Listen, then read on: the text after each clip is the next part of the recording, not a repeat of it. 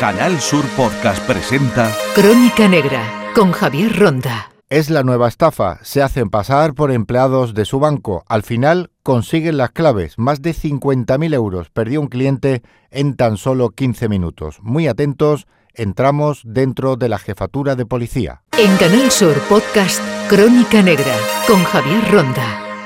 Estamos en la policía, ya se han recibido denuncias al respecto. ¿Y dónde están estos falsos operadores del banco, estos falsos trabajadores que consiguen las claves y ahora veremos qué es lo que logran al final. ¿Habéis detectado que están en España, llaman de otros países?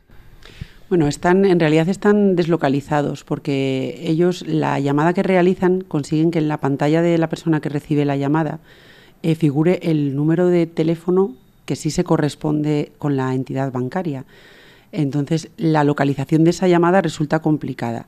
Generalmente suelen estar fuera de territorio español, porque es una de las de los eh, parapetos que utilizan. Pero no, no podemos localizarlos eh, todavía. Sí que es, cierto que, queremos alertar de que, bueno, al aparecer en la pantalla ese número de teléfono que se corresponde al hacer la búsqueda con el de la entidad bancaria, eh, la gente tiende a creerse más la llamada. Vamos a dar el modus operandi para alertar y para poner en sobreaviso a los eh, ciudadanos, alguien que tenga una cuenta corriente. Primer paso, ¿cómo funciona? Te mandan un SMS, te mandan un mensaje de, de texto, un correo electrónico. ¿Qué es lo que hacen? El primer paso, Begoña. Lo más habitual es un SMS diciendo que se ha intentado acceder a nuestra cuenta bancaria desde otro dispositivo móvil y que si queremos eh, interrumpir esa situación tenemos que acceder a través de un enlace que viene en el propio SMS.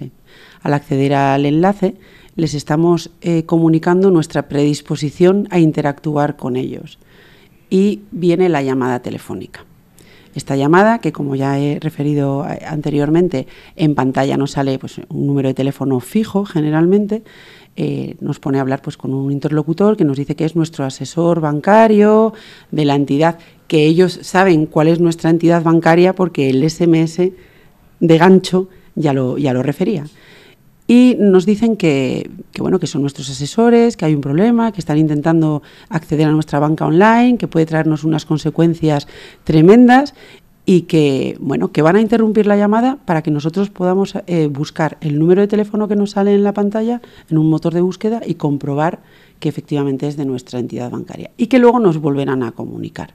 Interrumpen la llamada, eh, la gente generalmente hace esa comprobación, se cree segura y vuelve a recibir la llamada. Y ahí es donde ya empiezan a solicitarnos todos los datos bancarios, acceden a nuestra banca online y se hacen con el poder de, nuestras cuentas. ¿Y qué es lo que pasa en ese momento? Le hemos facilitado porque nos reclaman eh, la clave de seguridad, incluso algún movimiento, y empiezan a sacar el dinero de la cuenta a un tercer país o a una tercera cuenta y aquí ya se pierde el rastro.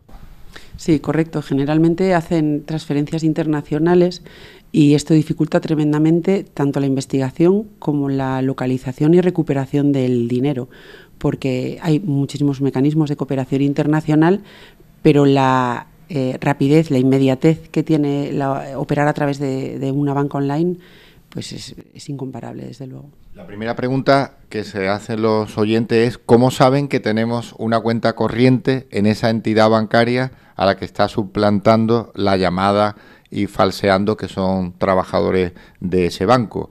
¿Ya tienen ese, ese dato previo, esa información antes? No, no siempre la tienen. Ellos lo que hacen es lanzar mensajes masivos, por eso este tipo de delito se llama phishing, ¿no? Ellos lanzan la caña, intentan pescar y, y, bueno, pues si hay dos entidades bancarias, tres, cuatro entidades bancarias mayoritarias, es una cuestión de estadística. Lanzan el mismo SMS a un montón de gente con el nombre de cada entidad y al tú acceder al enlace les estás diciendo que efectivamente eres cliente de esa entidad. Esa es la manera que ellos tienen de certificarlo. No siempre tienen la información. Creo que a todos nos ha llegado en alguna ocasión un SMS o un mensaje de su cuenta del banco. No tenemos entidad, no tenemos cuenta en ese banco, en esa entidad. Entonces ahí tú lo tienes claro, desechas el mensaje. El problema es cuando se corresponde el banco que dice ser con el tuyo. Ahí es ya donde empiezan a, a generarte el miedo que te lleva a darles la información. Ellos comprueban que tú le has respondido y por lo tanto ya interactúa saben que tú tienes cuenta en esa entidad y en ese momento ellos aprovechan para falsear el teléfono de esa entidad y que le aparezca en pantalla que realmente le llama del banco tal, de la caja tal, y ya saben que al menos tiene cuenta corriente en ese sitio. Sí, y si no lo saben, eh, bueno, pues son, son expertos en, en, el diálogo y acaban consiguiendo sacarte la información. De hecho, muchas veces cuando se termina la comunicación, las personas no son conscientes de toda la información que pueden haber o que, o que podemos, eh, yo me incluyo, ¿no? que podemos haber eh, dado en, en, esa, en esa comunicación. Vamos ahora a la parte operativa de ayudar. ¿Qué denuncias? Porque a partir de los hechos podemos saber lo que están haciendo. ¿Qué denuncias están recibiendo? Este es el modus operandi, pero ¿hay alguna cosa más que debamos saber? Esta voz, por ejemplo, es una voz eh, con acento eh, de alguien que habla extranjero y sabe también español, porque la voz puede ser importante, el, primer detonante, ¿no? Bueno, hay, hay de, todo tipo. Hay personas con, con acento español, personas con acento eh, extranjero.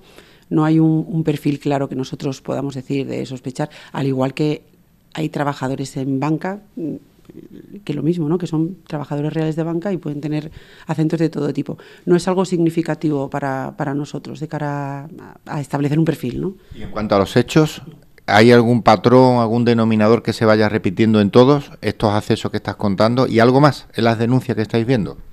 No, el, patrón es el mismo en todos. O sea, en realidad los phishing funcionan todos igual. Lo que van cambiando es la excusa que te ponen para que accedas. van cambiando el, el factor miedo que intentan meter en la persona para que la persona caiga en la trampa. Cuando una frase está ya muy explotada, pues hay que inventarse alguna cosa nueva. Pero la, dinámica es siempre la misma. Se trata de conseguir que entres en el, en el enlace y les facilites la información. Ese es su fin. Y le pasas las claves. Esto al menos también suena raro. Que te pidan por teléfono las claves de acceso a tu cuenta aunque eso a veces lo hacemos en la operativa cualquier persona que tiene una cuenta en un banco, pero que te lo pidan ya va un paso más allá, ¿no? Que te pidan los números y el siguiente es, al tener acceso, también te pedirán una clave de operación para hacer la transferencia. Sí, correcto. Lo que pasa es que, bueno, así contado a modo de resumen parece muy burdo, pero en el desarrollo real de los hechos es mucho más sutil eh, no, no, te solicitan la clave completa, eh, solicitan una parte de los dígitos, avanza la, la, conversación, pues pueden solicitar otra parte, un código. Ellos van, bueno, como, como profesionales que son en su materia, van intentando conseguir la información de manera que la otra persona no se dé cuenta. Y ya para terminar, estamos en la policía, en este grupo operativo que cambia, como estamos viendo cada día, por desgracia, con las nuevas formas de delinquir a través de eh, Internet, Internet como mundo, como metaverso, pero tenemos distintas áreas. Ahora estamos hablando de los bancos. Eh, esto cambia cada día, ya lo hemos dicho en otras ocasiones. Hay que adaptarse que cuando este esté explotado y divulgado aparecerá otro. Sí, sí, sí, aparecerá otra excusa para que eh, accedas a través, eh, de momento, a través de, enlaces. Pues terminamos con el consejo de la policía, que ya habéis alertado en distintos comunicados a la opinión pública. ¿Con qué nos quedamos, Begoña? Pues nos quedamos con, que eh, la iniciativa tiene que ser siempre nuestra. Si recibimos una llamada alertándonos de cualquier situación extraña en relación a nuestra situación bancaria, Interrumpimos la llamada y hacemos nuestras comprobaciones desde cero nosotros. Accedemos a nuestra aplicación de banca online del teléfono. Accedemos a nuestra banca buscando nosotros directamente la dirección llamamos nosotros, realizamos la llamada a, nuestra entidad bancaria o nos personamos en una entidad bancaria. Nosotros tenemos que tener el control y la iniciativa y no dejarnos llevar por las prisas de una persona que nos está llamando por teléfono y no tenemos manera de confirmar quién es. ¿Hasta cuánto dinero han saqueado, por decirlo así, en una cuenta corriente de las denuncias? Veo que pones la cara así un poco de póker, pero de las que estáis recibiendo o que habéis comentado entre los compañeros de, este grupo, ¿cuánto dinero le han podido, lo digo por alertar y por tener pendiente a, a los ciudadanos que tengan una cuenta corriente? ¿Qué denuncia os ha llamado más la atención por el monto de la cantidad? No, te podría decir una cantidad, porque sí que es verdad que hay gente que nada más interrumpir la llamada consigue eh, revertir algunas operaciones. Siempre es transferencia, ¿no? Normalmente, ¿no? El traspaso de, esa cuenta a otra cuenta. Generalmente suele ser, suele ser transferencia, sí. En algunas situaciones eh, hacen extracciones en cajero con código, eh, que, que es también bastante frecuente, pero sí, una de las dos opciones es las, más habituales, o transferencia bancaria o extracción en cajero con, código. cantidades que a lo mejor no pueden alertar mucho, 300, 500 euros, ya una transferencia puede ser mayor. Sí, las transferencias pueden ser mayores, luego depende mucho pues de, la entidad bancaria, de lo sospechosa que resulte la... Los límites que tenga ¿no? el, propio usuario. Correcto, es, es, muy variado, es muy difícil establecer una, una cuantía y van más o menos eh, las denuncias que, leemos a diario van más o menos en la misma línea. Begoña Fernández, oficial de policía, especialista en este tipo de hechos, tiene mucha experiencia, siempre nos cuenta la última, habría que decir la penúltima. Hay que estar siempre atento con esto de Internet, que tiene sus cosas buenas, muy buenas, pero también puede tenerlas muy malas. No hay que bajar la guardia, es lo importante, Begoña.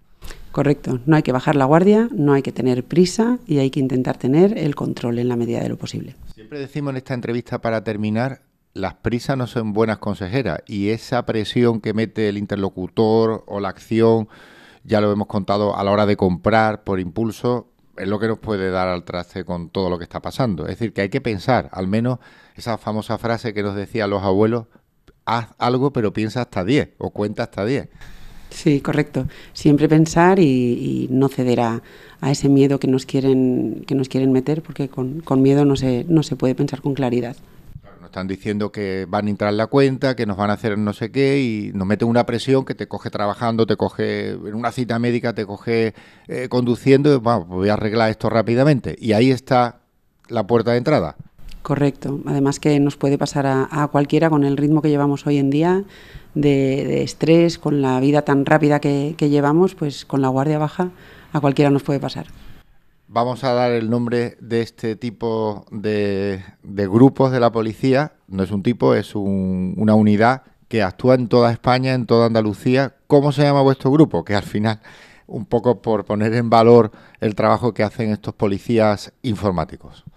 Bueno, nosotros somos el grupo de fraude informático que lidiamos con, estas estafas en concreto, pero es verdad que en la Policía Nacional hay varios grupos que abarcan el mundo de la ciberdelincuencia. En Canal Sur Podcast han escuchado Crónica Negra con Javier Ronda.